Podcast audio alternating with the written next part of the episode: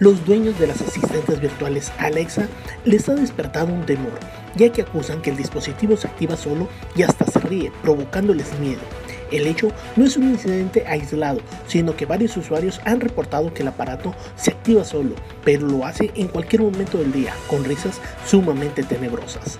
El presidente nacional del PRI, Alejandro Alito Moreno, propuso que las familias mexicanas puedan portar armamento de alto calibre para que se puedan defender de los criminales. Moreno Cárdenas dio a conocer durante una conferencia de prensa que se presentará una iniciativa con el fin de modificar la ley de armas de fuego para que los mexicanos puedan conseguir armas de alto calibre y proteger su vida y su patrimonio. La digitalización de trámites del gobierno de Sonora permitirá ahorrar tiempo a la ciudadanía y recursos a la administración pública. Además, tendrá un impacto directo en la lucha contra la corrupción, aseguró el gobernador Alfonso Durazo Montaño al firmar un convenio de colaboración con Claudia Sheinbaum, jefa de gobierno de la Ciudad de México.